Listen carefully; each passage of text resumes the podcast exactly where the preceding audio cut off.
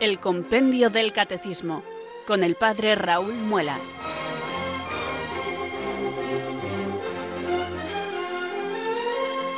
Muy buenas tardes, queridos oyentes de Radio María. Son las 4 a las 3 en Canarias. Aquí comienza una nueva edición del Compendio del Catecismo.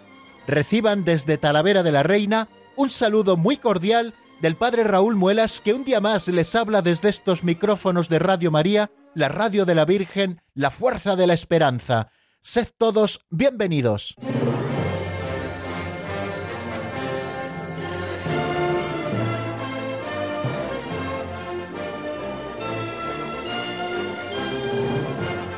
¿Qué tal se encuentran, queridos amigos? Pues aquí estamos, una semana más, estamos abriendo el compendio del catecismo con la ilusión de siempre y el deseo de encontrarnos con la pureza de la doctrina cristiana tal y como la Iglesia Madre nos la presenta en estos instrumentos tan fantásticos, el Catecismo Mayor de la Iglesia, así lo llamamos, para distinguirlo de este que nos sirve de libro de texto, el Catecismo de la Iglesia Católica, así se llama técnicamente, o el nuestro, eh, que se llama Compendio del Catecismo de la Iglesia Católica, que es un resumen autorizado y preparado por la propia Iglesia para que aquellos que no tengan tiempo o posibilidades de acercarse al texto mayor, pues tengan compendiado en apenas 250 páginas eh, todo el saber católico, y no solo un saber así humano, no, no, sino el saber divino, lo que Dios ha revelado de sí mismo y de su plan de salvación que es lo que la Iglesia Madre nos enseña siempre en su doctrina. Nosotros la encontramos aquí y además con este modo de proceder que tiene el compendio a través de preguntas y respuestas, unas preguntas que son respondidas nos conducen a otras, y así pregunta tras pregunta, respuesta tras respuesta, como que no quiere la cosa y poquito a poco vamos cubriendo toda la doctrina católica para poder dar razón de nuestra esperanza. Tenemos que saber dar razón de nuestra fe y para ello es necesaria la formación. Es una de las patas de la vida cristiana. Si la vida cristiana es un trípode, uno es la oración, el otro es el apostolado y el otro trípode de esta vida cristiana para que se sostenga bien es la formación constante en la fe. No podemos vivir, queridos amigos, de lo que nos enseñaron en nuestra primera comunión.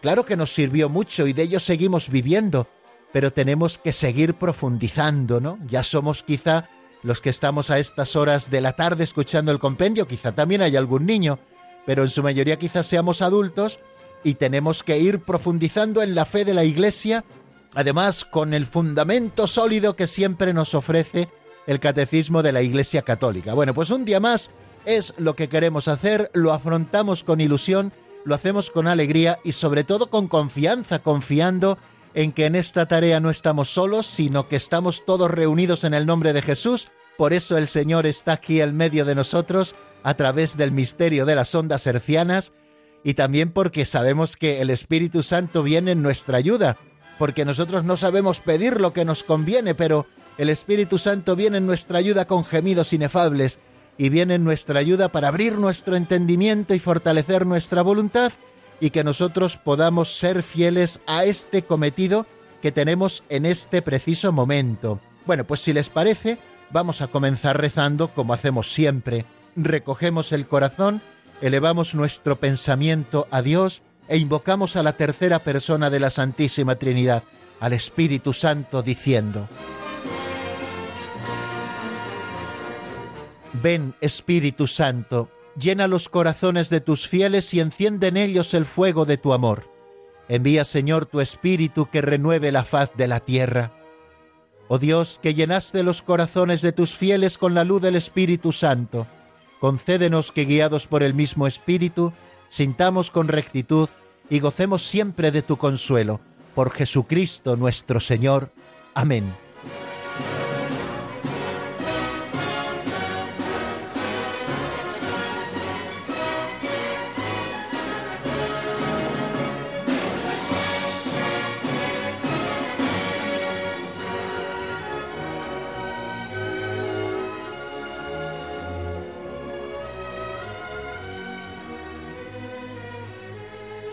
El Espíritu Santo viene verdaderamente en nuestro auxilio, queridos oyentes, y sabemos que nuestra oración no es solamente una intervención que nosotros lanzamos al cielo, sino que se ve correspondida inmediatamente por Dios nuestro Señor, enviándonos su Espíritu para que abra nuestro entendimiento, para que fortalezca nuestra voluntad, como les indicaba en el momento de la oración, y nosotros podamos acercarnos así con provecho al estudio de la doctrina católica. Lo vamos haciendo poquito a poco y antes de abordar los números del compendio del catecismo, tanto el que vamos a repasar porque le vimos en nuestro último programa, como aquel que vamos a tener hoy entre las manos para avanzar en la doctrina, pues vamos a leer una pincelada de sabiduría del libro de don Justo López Melús, que es una pequeña historieta, una narración sencilla de apenas un minuto, que nos da pie para reflexionar en algún aspecto concreto de nuestra vida cristiana. Sé que lo repito muchas veces, pero tengan en cuenta, queridos oyentes, como en otras ocasiones les digo, que tenemos que ir fundamentando bien todo lo que hacemos porque cada día tenemos oyentes nuevos y tienen que sumarse y comenzar a ser fieles oyentes de esta gran familia de Radio María, sabiendo en cada momento lo que hacemos. Bueno, pues ahora vamos a escuchar una pincelada de sabiduría tomada de un libro así titulado de don Justo López Melús, sacerdote operario diocesano, fallecido hace unos años. Él escribió este libro de historietas catequéticas hace aproximadamente 30 años y lleva circulando por ahí 30 años y haciendo bien y ahora nos hace bien a nosotros aquí en Radio María en este programa Compendio del Catecismo, sirviéndonos como aperitivo para luego el gran plato que es el estudio de los números del Compendio del Catecismo de la Iglesia Católica. Bueno, pues vamos a ver eh, la pincelada de hoy que se titula Susurrar el nombre de Jesús.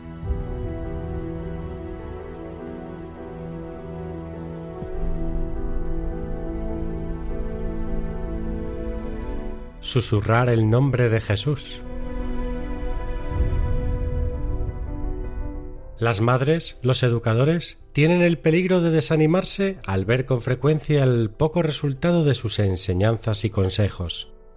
Las malas compañías, algunos profesores, el permisivismo ideológico, suelen borrar las buenas semillas que ellos sembraron en los hijos. Pero no deben desanimarse, hay que seguir sembrando, la buena semilla que ellas depositaron en el corazón de sus hijos rebrotará un día y en medio y por encima de la maleza. Las madres cristianas de Kerala, en la India, tienen la hermosa costumbre de susurrar el nombre de Jesús al oído de sus hijos recién nacidos.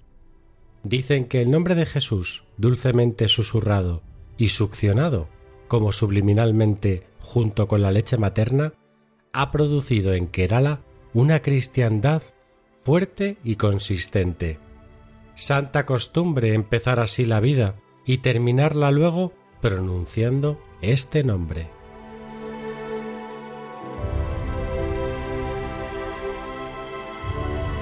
Cuando he leído por primera vez, queridos amigos, esta pincelada con la que hoy nos enfrentamos titulada Susurrar el nombre de Jesús, he de confesarles que me ha emocionado especialmente. Ya las había leído hace muchos años todas, pero no las recordaba. Y sin embargo, volver sobre ella, pues me ha producido muchísima emoción, sobre todo esa segunda parte, sobre la que luego volveremos, en la que nos cuenta que las madres cristianas de Kerala en la India, mientras sus hijos están mamando, les van susurrando con cariño el dulce nombre de Jesús, y cómo esto ha producido en Kerala una cristiandad fuerte y consistente, esta provincia de la India es de vieja cristiandad, una cristiandad muy arraigada y muy fiel a la doctrina católica. Bueno, pero voy a comenzar por eso primero que nos decía la pincelada, ese desánimo que a veces les viene a las madres y a los educadores, sobre todo a las madres cuando ven que han educado cristianamente a sus hijos y que llegan a la edad de la adolescencia o a la edad de la juventud y ellos libremente se separan de la iglesia y cuánto dolor provoca esto en el corazón de las madres especialmente.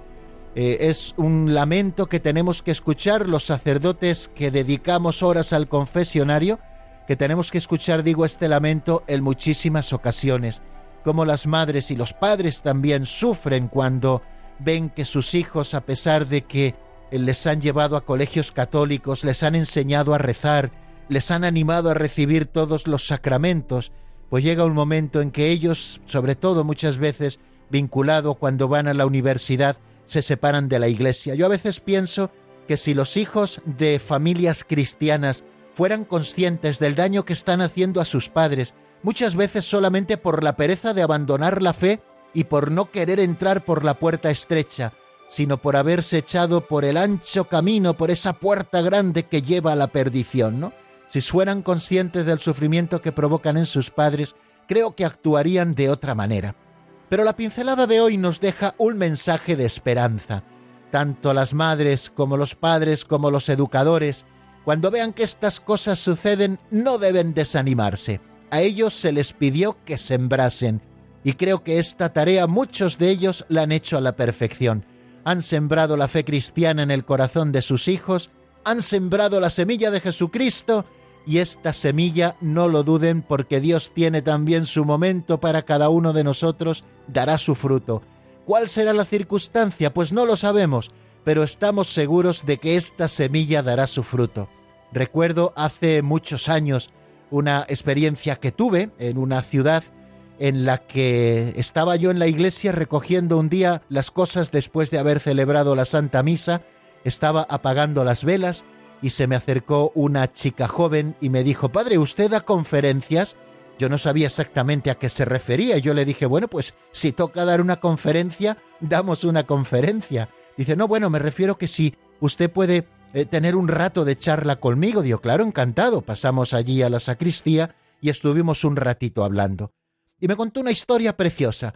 Me contó una historia de cómo ella había sido educada cristianamente, de cómo muy jovencita abandonó el camino de la fe y fue por otros derroteros su vida hasta el punto de quizá olvidar incluso las oraciones y olvidar también todo lo que ella sabía de Dios, pero que había sido madre hacía unos meses y que no sabía por qué su hijo pequeñito siempre que estaban paseando eh, por la orilla de la iglesia, por donde paseaban ordinariamente, pues el niño siempre empezaba a señalar la iglesia y a mostrar interés por entrar dentro de la iglesia.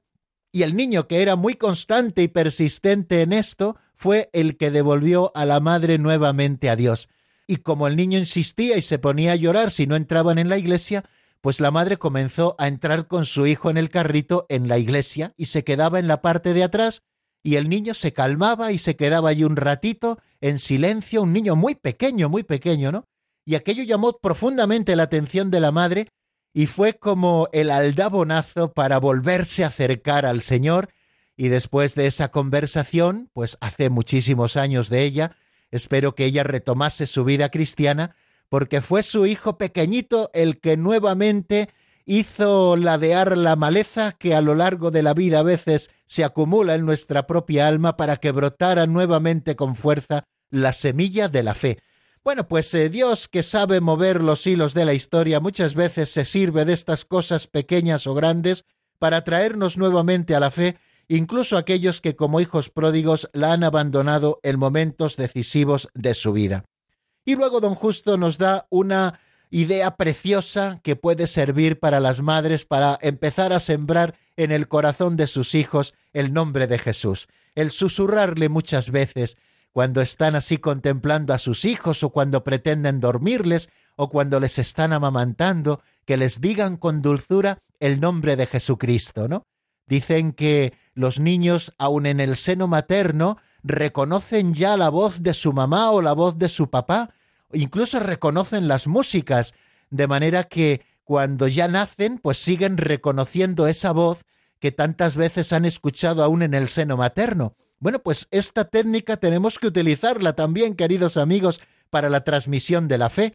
Qué manera tan sencilla, qué manera tan dulce, qué manera tan tierna y qué manera tan eficaz de sembrar el nombre de Jesús en el corazón de los niños pequeños, pronunciarlo muchas veces y decirlo con dulzura, porque el nombre de Jesús encierra en sí muchas cosas. Recuerdan, en el número 81 del compendio del Catecismo, estudiamos qué significa el nombre de Jesús. Y ese número 81 nos dice que el nombre de Jesús, dado por el ángel en el momento de la anunciación, significa Dios salva. O sea que fue el ángel el que en nombre del Padre puso a Jesucristo este nombre, el nombre de Jesús, y luego María y José así le llamaron porque así lo había mandado el ángel en el momento de la anunciación. Este nombre significa Dios salva. O sea que está expresando por una parte la identidad de quien lleva ese nombre, que es Dios mismo, la segunda persona de la Santísima Trinidad, y está expresando también la misión que viene a traer a la humanidad, porque Él salvará a su pueblo de los pecados. Leemos en el Evangelio de San Mateo en el capítulo primero. Bajo el cielo, queridos amigos, no se nos ha dado otro nombre que pueda salvarnos, de modo que al nombre de Jesús, ese que debemos pronunciar tantas veces, toda rodilla se doble en el cielo, en la tierra, en el abismo, y toda lengua proclame Jesucristo es Señor, para gloria de Dios Padre.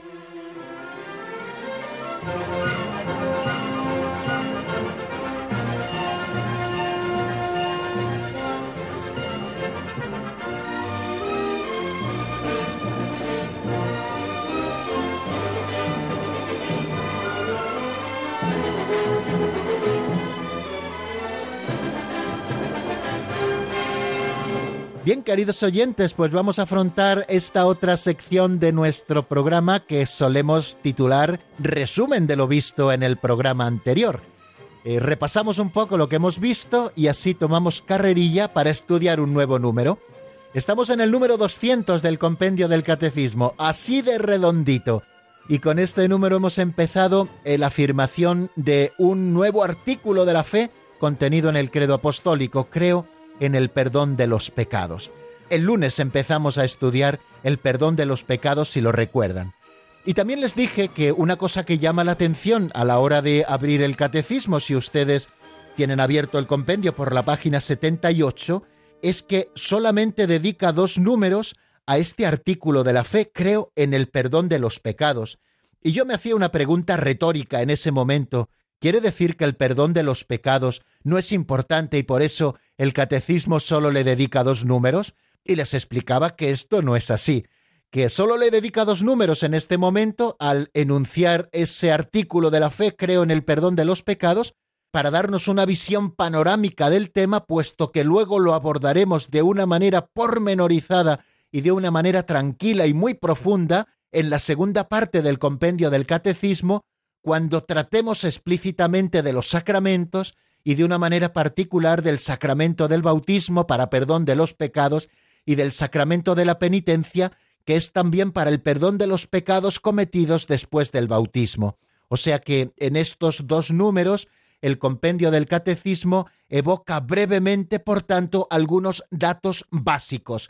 O sea que no vamos a detenernos ahora en el perdón de los pecados a través de los sacramentos del bautismo y de la penitencia, puesto que esto lo abordaremos cuando llegue su momento al estudiar la segunda parte del compendio del catecismo, que como bien saben, se dedica a la celebración del misterio cristiano y en particular iremos explicando cada uno de los sacramentos de la Iglesia, ¿no? Bueno, pues estos dos sacramentos de los que nos habla el número 200 ya serán estudiados en su momento. El compendio del catecismo, al enunciar este artículo de la fe que dice creo en el perdón de los pecados, nos está indicando que el hecho de que este artículo de la fe esté colocado en este momento, después de decir creo en el Espíritu Santo, en la Santa Iglesia Católica y en la comunión de los santos, lo siguiente es el perdón de los pecados y tenemos que saber estudiarlo en este contexto maravilloso. El símbolo de los apóstoles, nos dice el Catecismo Mayor, vincula la fe en el perdón de los pecados a la fe en el Espíritu Santo, pero también a la fe en la Iglesia y en la comunión de los santos. Jesucristo resucitado, cuando da el Espíritu Santo a sus apóstoles, les confirió su poder divino de perdonar los pecados. Recuerden aquel texto que el lunes leíamos más tranquilamente, que se encuentra en el capítulo 20 de San Juan, versículos 22 y 23. Jesucristo sopla sobre los apóstoles y les dice, recibid el Espíritu Santo. A quienes perdonéis los pecados, les quedan perdonados. A quienes se los retengáis, les quedan retenidos. O sea que la primera idea que queremos resaltar a la hora de enunciar creo en el perdón de los pecados es que Jesucristo, derramando el Espíritu Santo sobre los apóstoles, les dio el poder de perdonar los pecados, un poder que le corresponde solamente a Dios y que Jesucristo ha conferido por la efusión del Espíritu Santo a los apóstoles. Quiere decir que el perdón de los pecados es por obra del Espíritu Santo a través de un instrumento vivo y eficaz que es la Iglesia Católica, que ha recibido esa misión del Señor. A quienes perdonéis los pecados, les quedan perdonados, a quienes se los retengáis, les quedan retenidos. Y todo esto para que podamos vivir la comunión de los santos. Dijimos que los santos son aquellos que viven en gracia y que han sido injertados en el misterio de Cristo muerto y resucitado. Por lo tanto, para poder vivir la vida de la gracia, necesitamos que se perdonen nuestros pecados, o bien la primera vez a través del bautismo, o bien la segunda y sucesivas veces los pecados cometidos después del bautismo a través del sacramento de la penitencia. El número 200 así nos lo indica. ¿Cómo se perdonan los pecados? Lo dice de una manera muy escueta el primero y principal sacramento para el perdón de los pecados es el bautismo. Para los pecados cometidos después del bautismo, Cristo instituyó el sacramento de la reconciliación o penitencia, por medio del cual el bautizado se reconcilia con Dios y con la Iglesia. Estos son los modos ordinarios para que se nos perdonen los pecados mortales, es decir, aquellos pecados que nos privan de la vida de la gracia y que expulsan al Espíritu Santo de nuestra alma porque acaban con la inhabitación del Espíritu Santo en el alma de aquel que ha dejado de ser justo por el pecado. Bueno, pues un solo bautismo para el perdón de los pecados. Nuestro Señor vinculó el perdón de los pecados a la fe y al bautismo. Así se lo dijo a los apóstoles y así lo recoge el evangelista San Marcos en el capítulo 16, ya en esos últimos momentos de su evangelio, versículos 15 y 16. Jesucristo, antes de ascender al cielo, da las últimas instrucciones a sus apóstoles. Id por el mundo y proclamad la buena nueva a toda la creación. El que crea y sea bautizado se salvará. El que se resista a creer será condenado. Bueno, pues el que crea y sea bautizado se salvará. El Señor vincula el perdón de los pecados a la fe y al bautismo. ¿Qué es lo que ocurre cuando se bautiza a un adulto? Cuando bautizamos a un niño infante, un niño pequeño, que es quizá lo que más estamos acostumbrados a ver, pues son sus padres y padrinos los que en su nombre y en nombre también de toda la Iglesia profesan la fe en la que va a ser educado ese niño. Pero cuando se trata del bautismo de un adulto, es aquel que va a ser bautizado el catecúmeno el que tiene que responder afirmativamente a las preguntas que el ministro del sacramento del bautismo le va haciendo en el momento de tomar su profesión de fe.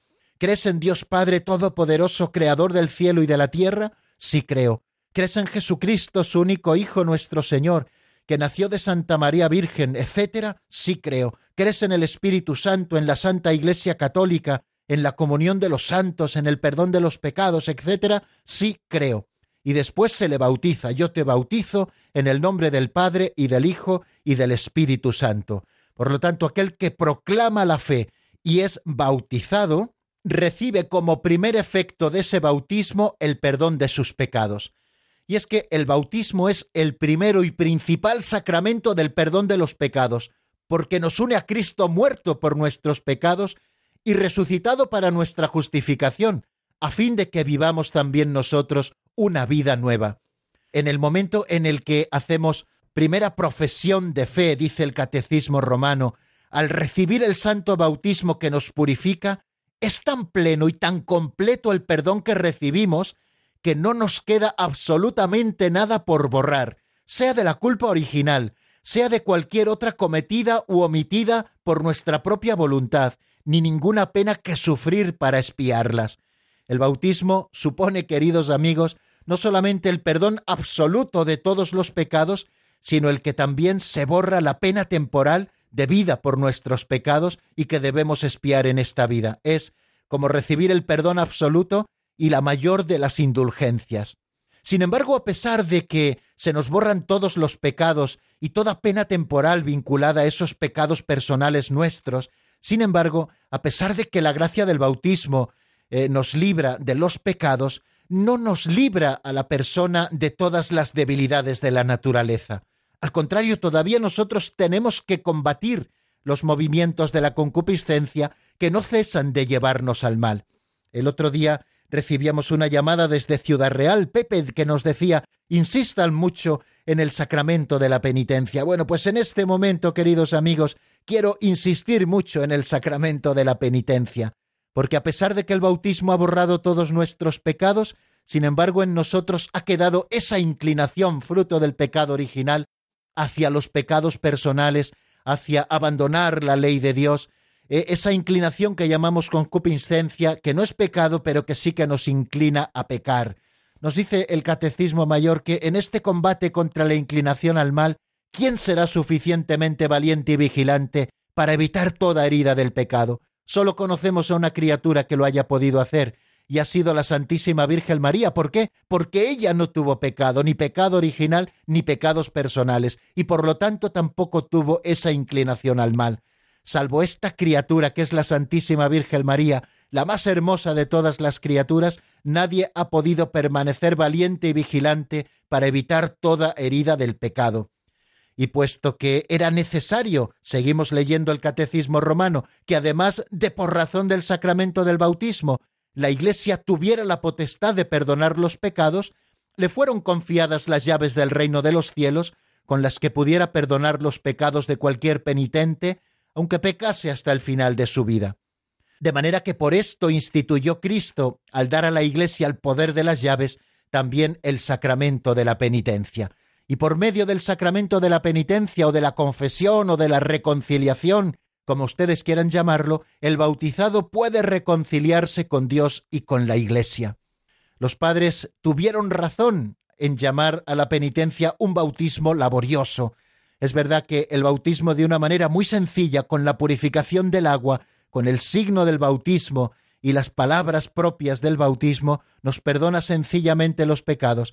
La penitencia también tiene mucho de bautismo porque nos perdona los pecados, pero hay que meter, como nos dice San Gregorio Nacianceno, ese elemento de laboriosidad, porque tiene que venir adornado por nuestra parte por la virtud de la penitencia, es decir, del arrepentimiento y de la lucha por combatir ese combate diario contra las fuerzas del mal en nuestra vida.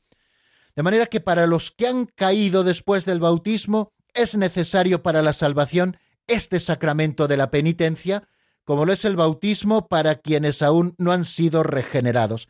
Toda esta doctrina preciosa que la Iglesia nos enseña y que es tan consoladora para todos, brota del concilio de Trento, tanto del concilio de Trento que hemos citado ahora mismo, estas últimas palabras son del concilio de Trento, tanto del catecismo romano, que es la explicación del catecismo que salió del concilio de Trento y que tanto bien ha hecho, sobre todo para la formación de los sacerdotes y que luego pudieran explicar, salió en el siglo XVI, la doctrina cristiana limpia y cristalina frente a los errores que la cometían a todo el pueblo cristiano. Bueno, pues eh, nos queda claro, queridos amigos, que para el perdón de los pecados Jesucristo ha instituido dos sacramentos. El primero y principal de ellos es el bautismo, y luego para perdonar los pecados cometidos después del bautismo, el sacramento de la penitencia. Bueno, pues en principio quédennos claras estas dos ideas que ya las seguiremos desarrollando cuando en la segunda parte del compendio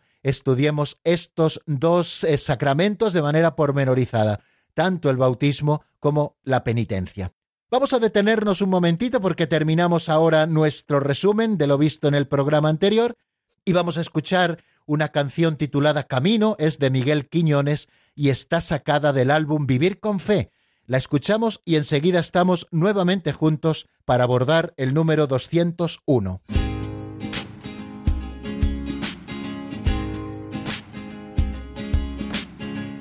Yo sé que no es fácil el seguirte a ti, Señor. Puerta estrecha la que lleva la vida. Angosto camino. Vivir amando a los demás, sobre todo a los que son enemigos.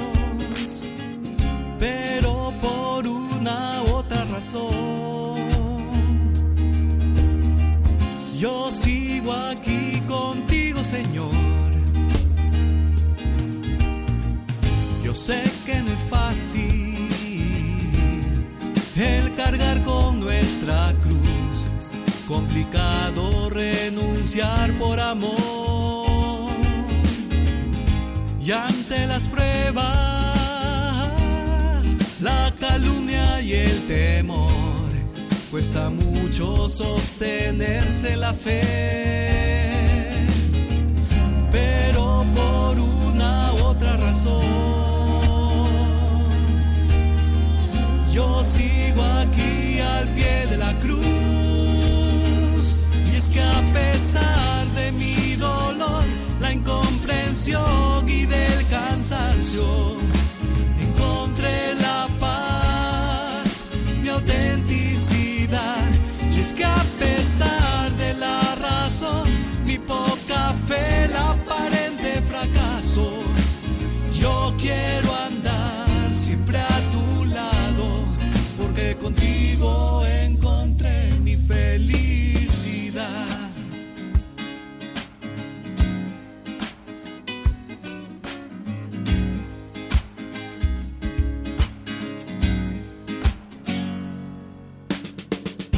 sé que no es fácil el hacer tu voluntad, mente estrecha la que lleva la muerte. Difícil camino, vivir sirviendo a los demás, sobre todo antes que ser servido.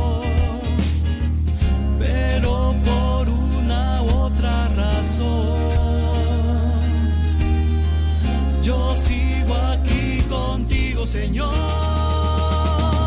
Y es que a pesar de mi dolor, la incomprensión y del cansancio. Encontré la paz, mi autenticidad. Y es que a pesar de la razón, mi poca fe, el aparente fracaso, yo quiero andar porque contigo encontré mi felicidad. Y es que a pesar de mi dolor, la incomprensión y del cansancio, encontré la paz, mi autenticidad. Y es que a pesar de la razón, mi poca fe, el aparente fracaso,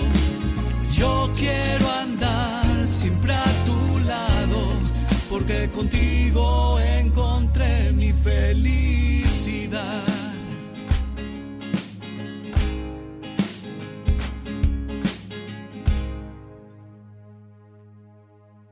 Están escuchando el Compendio del Catecismo con el Padre Raúl Muelas.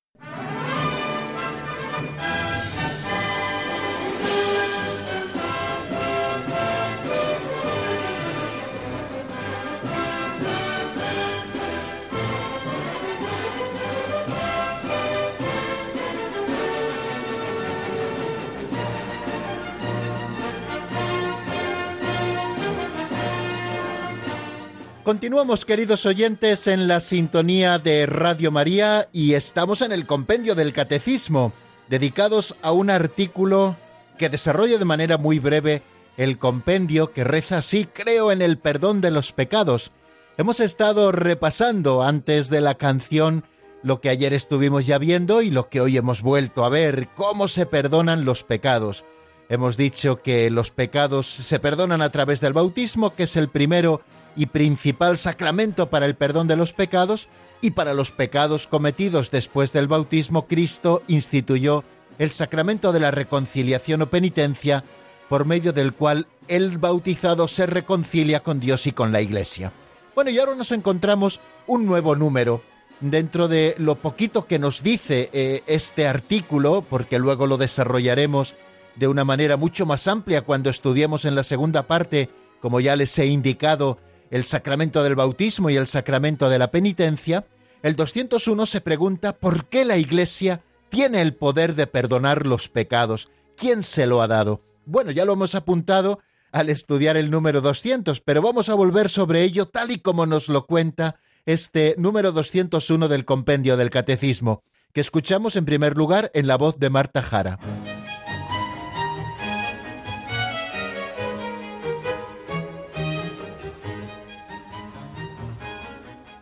Número 201.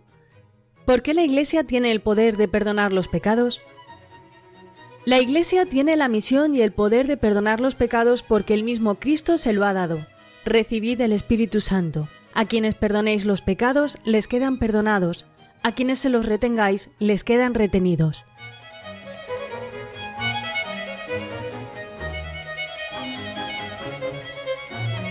Bien, acabamos de escucharlo. La Iglesia tiene la misión y el poder de perdonar los pecados, porque el mismo Cristo se lo ha dado.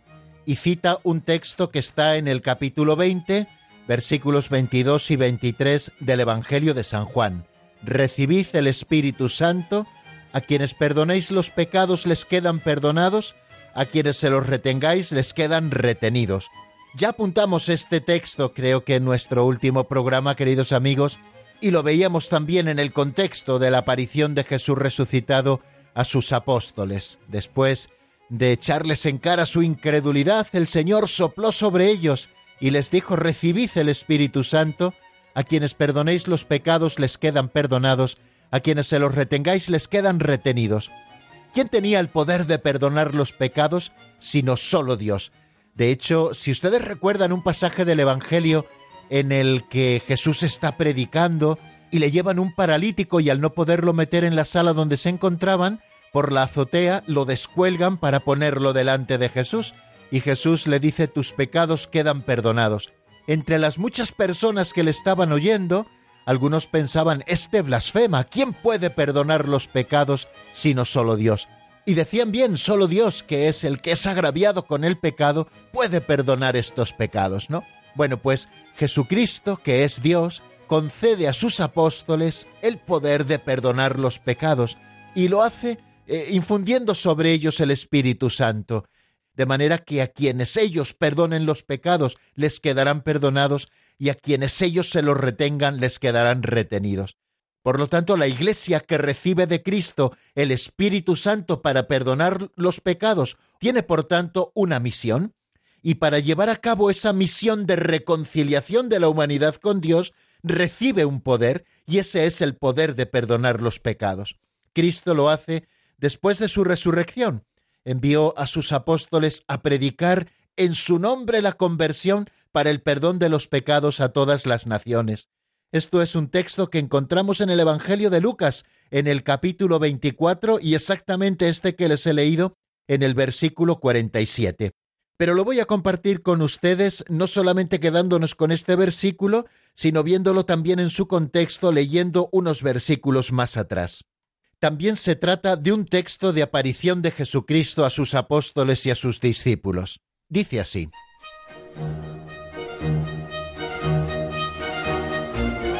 Estaban hablando de estas cosas cuando Él se presentó en medio de ellos y les dice, paz a vosotros. Pero ellos, aterrorizados y llenos de miedo, creían ver un espíritu. Y el Señor les dijo, ¿por qué os alarmáis? ¿Por qué surgen dudas en vuestro corazón? Mirad mis manos y mis pies, soy yo en persona. Palpadme y daos cuenta de que un espíritu no tiene carne y huesos como veis que yo tengo. Dicho esto, les mostró las manos y los pies pero como no acababan de creer por la alegría y seguían atónitos, les dijo, ¿tenéis ahí algo de comer? Ellos le ofrecieron un trozo de pez asado. Él lo tomó y comió delante de ellos, y les dijo, Esto es lo que os dije mientras estaba con vosotros, que era necesario que se cumpliera todo lo escrito en la ley de Moisés y en los profetas y salmos acerca de mí. Entonces les abrió el entendimiento para comprender las escrituras, y les dijo, Así está escrito, el Mesías padecerá, resucitará de entre los muertos al tercer día, y en su nombre se proclamará la conversión para el perdón de los pecados a todos los pueblos, comenzando por Jerusalén. Vosotros sois testigos de esto. Mirad, yo voy a enviar sobre vosotros la promesa de mi Padre. Vosotros por vuestra parte, quedaos en la ciudad hasta que os revistáis de la fuerza que viene de lo alto.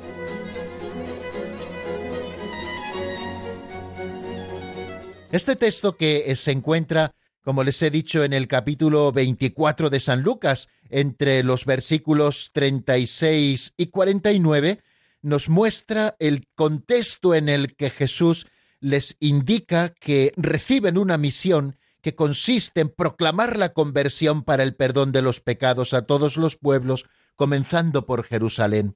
Jesús se hace presente en medio de ellos y les abre el entendimiento para que comprendan que todo lo que ha sucedido en la pasión y muerte del Señor tenía que suceder para que se cumpliera lo que la ley de Moisés y los profetas y los salmos habían anunciado acerca de Jesucristo. De esta manera el Señor les abre el entendimiento para que comprendan que Él tenía que resucitar al tercer día y que ellos, los apóstoles, tenían que continuar con su misión, que es una misión de proclamar la conversión para el perdón de los pecados a todos los pueblos, comenzando por Jerusalén. Este ministerio de la reconciliación no lo cumplieron los apóstoles y sus sucesores anunciando solamente a los hombres el perdón de Dios merecido para nosotros por Cristo y llamándoles a la conversión y a la fe, sino comunicándoles también la remisión de los pecados por medio del bautismo y reconciliándolos con Dios y con la Iglesia gracias al poder de las llaves recibido de Cristo. O sea que los apóstoles no solamente reciben una misión que es la predicación de una reconciliación, sino que reciben también el poder de reconciliar a los hombres con Dios y con la Iglesia a través de ese poder de las llaves. Fijaros de qué manera tan hermosa lo explica San Agustín en uno de sus sermones, es el 214, y dice lo siguiente, la Iglesia ha recibido las llaves del reino de los cielos a fin de que se realice en ella la remisión de los pecados por la sangre de Cristo y la acción del Espíritu Santo. O sea que en el corazón de la Iglesia se realiza esa reconciliación que Cristo nos ha ganado con su sangre y que el Espíritu Santo hace realidad en el corazón de la Iglesia. Y continúa diciendo San Agustín, en esta Iglesia es donde revive el alma que estaba muerta por los pecados, a fin de vivir con Cristo, cuya gracia nos ha salvado. Qué maravilla, queridos amigos, poder contemplar en este momento a la Iglesia como ese lugar donde revive el alma, un alma muerta por los pecados, porque en ella Cristo nos ha concedido la salvación. La gracia nos ha salvado a través del ministerio de la Iglesia. Continúa diciéndonos el Catecismo Mayor a propósito de por qué la Iglesia tiene el poder de perdonar los pecados. Se hace como una pregunta, una pregunta retórica, ¿no? ¿Qué pecados puede perdonar la Iglesia? Y nos dice que todos. Y lo dice además citando el Catecismo romano, ese catecismo al que estamos haciendo tantas veces referencia y que populariza en la Iglesia la doctrina del Concilio de Trento. No hay ninguna falta, por grave que sea, que la Iglesia no pueda perdonar. Lo dice así el Catecismo romano, no hay nadie tan perverso y tan culpable que si verdaderamente está arrepentido de sus pecados, no pueda contar con la esperanza cierta del perdón. Fijaros qué mensaje tan hermoso de esperanza. No hay pecado, por grave que sea, que la Iglesia no pueda perdonar, ni hay nadie tan perverso y tan culpable que si está verdaderamente arrepentido, que si tiene un corazón arrepentido, quebrantado y humillado, como nos dice el Salmo 50, que esté arrepentido de sus pecados, no pueda contar con la esperanza cierta del perdón. Yo creo que esto tenemos que grabarlo a fuego porque muchas veces dudamos también de ese poder omnipotente que Dios tiene de perdonar nuestros pecados, a veces nos sentimos, y esto es porque el demonio también nos quita del horizonte de nuestra visión la esperanza, que pensamos que ya no tenemos remedio. No hay pecado que exista en nuestra vida, por mucho que se reitere, por mucho que nos humille, por muy vergonzante que pueda parecernos, o por muy grave que no pueda ser perdonado por el poder de las llaves. No hay nadie tan perverso que si verdaderamente está arrepentido de sus pecados, no pueda contar con la esperanza cierta del perdón. Cristo ha muerto por todos los hombres y quiere, por tanto, que en su iglesia las puertas siempre estén abiertas, las puertas del perdón a cualquiera que vuelva del pecado, ¿no?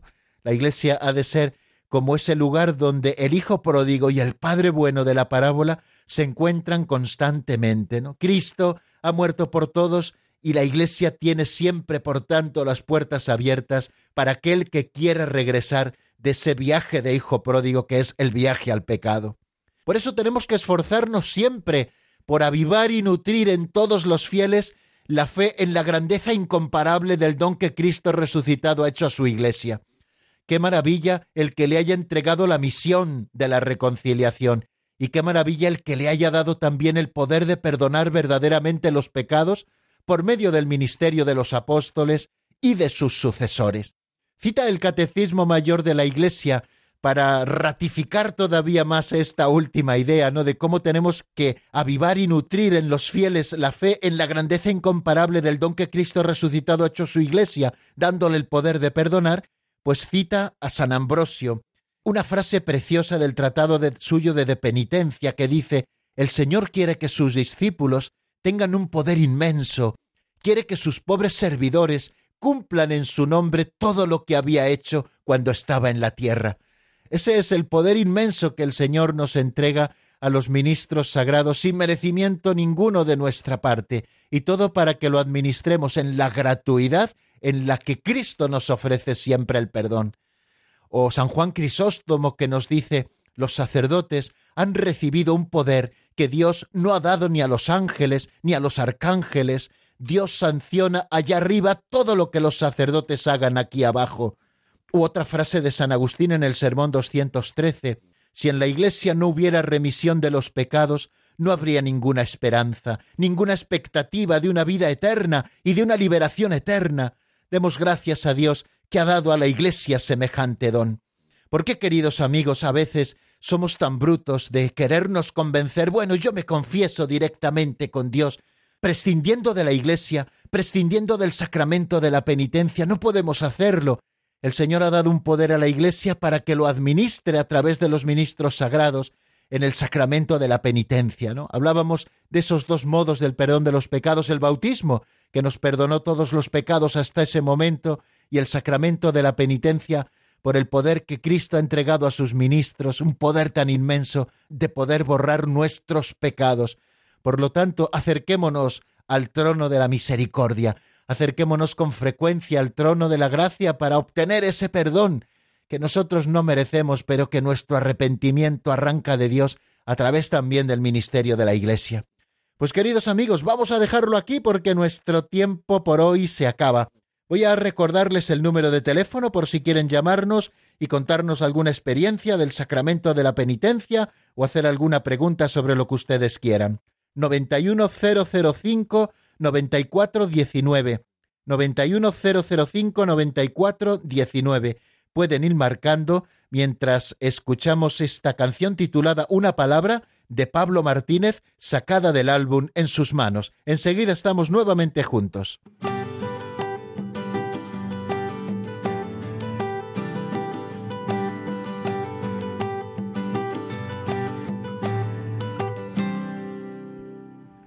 No hace falta que te cuente lo que pasa, tú conoces que se vive por mi casa de repente mil problemas nos abrazan, mas yo sé en quién puse mi esperanza.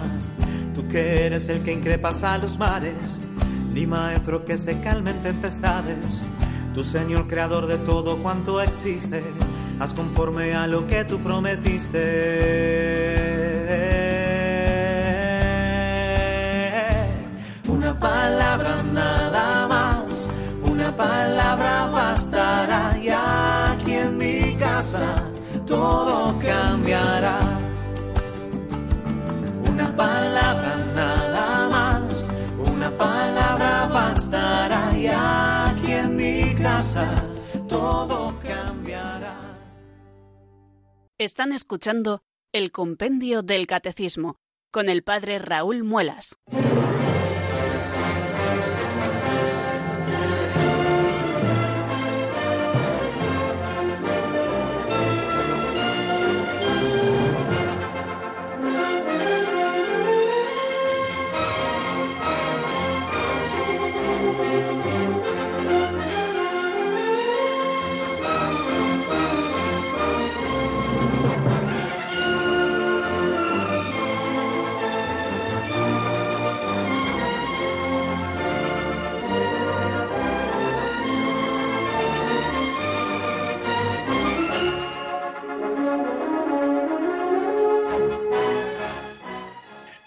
Diez minutos nos separan de las cinco de la tarde, queridos oyentes, de este día que, si no me equivoco, es el más largo del año en cuanto a luz.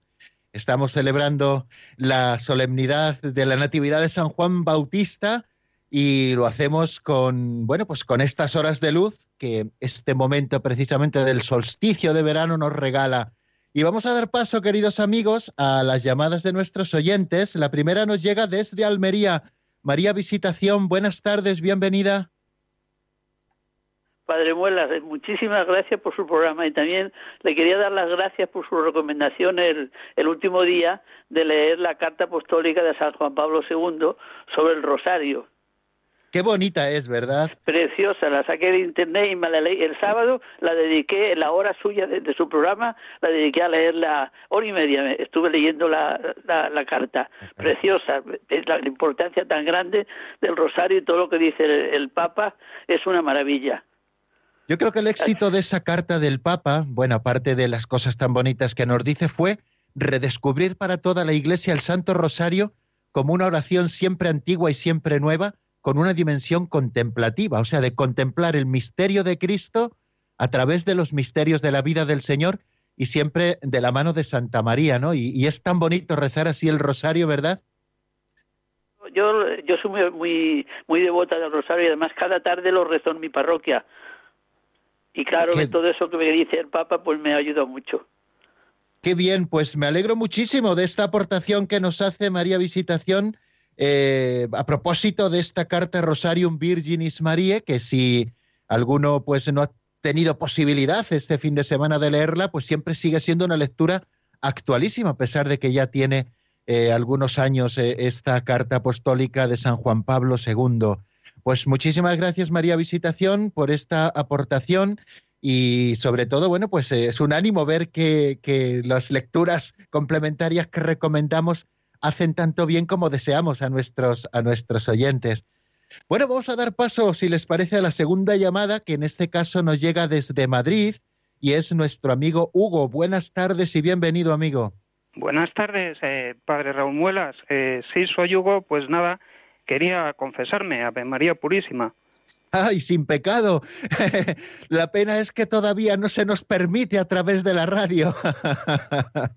Yo le he enviado los emails y me confieso culpable de, bueno, ya sabe que pues he despotricado contra la doctrina socialista de la Iglesia y bueno, incluso pues porque ustedes no me responden los emails y ponen la dirección y no no tengo ninguna contestación. Además, incluso he escrito a usted con copia para la conferencia episcopal aquella propuesta que hice para las personas que somos indignas, según el Papa comunista este que tenemos. De que...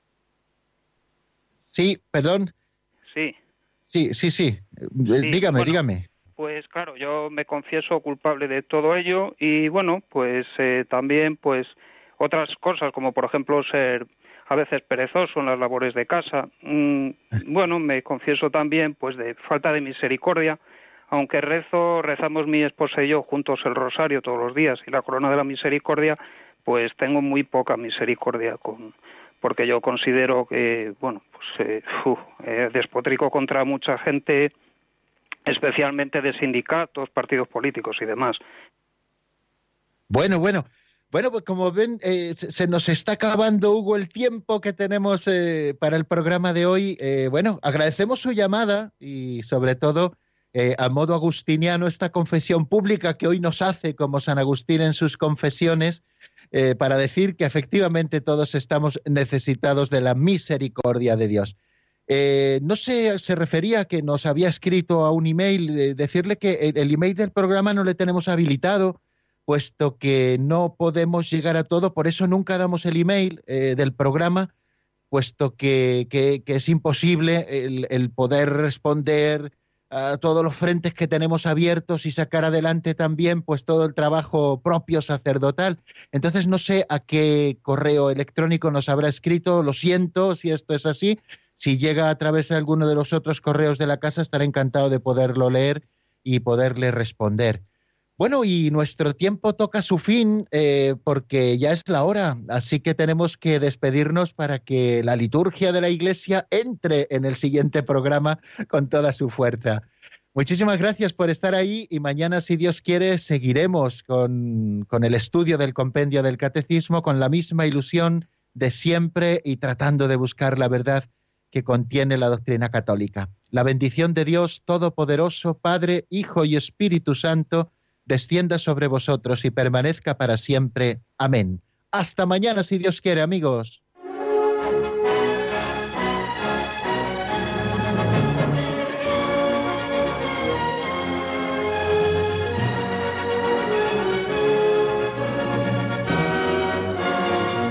El Compendio del Catecismo con el Padre Raúl Muelas.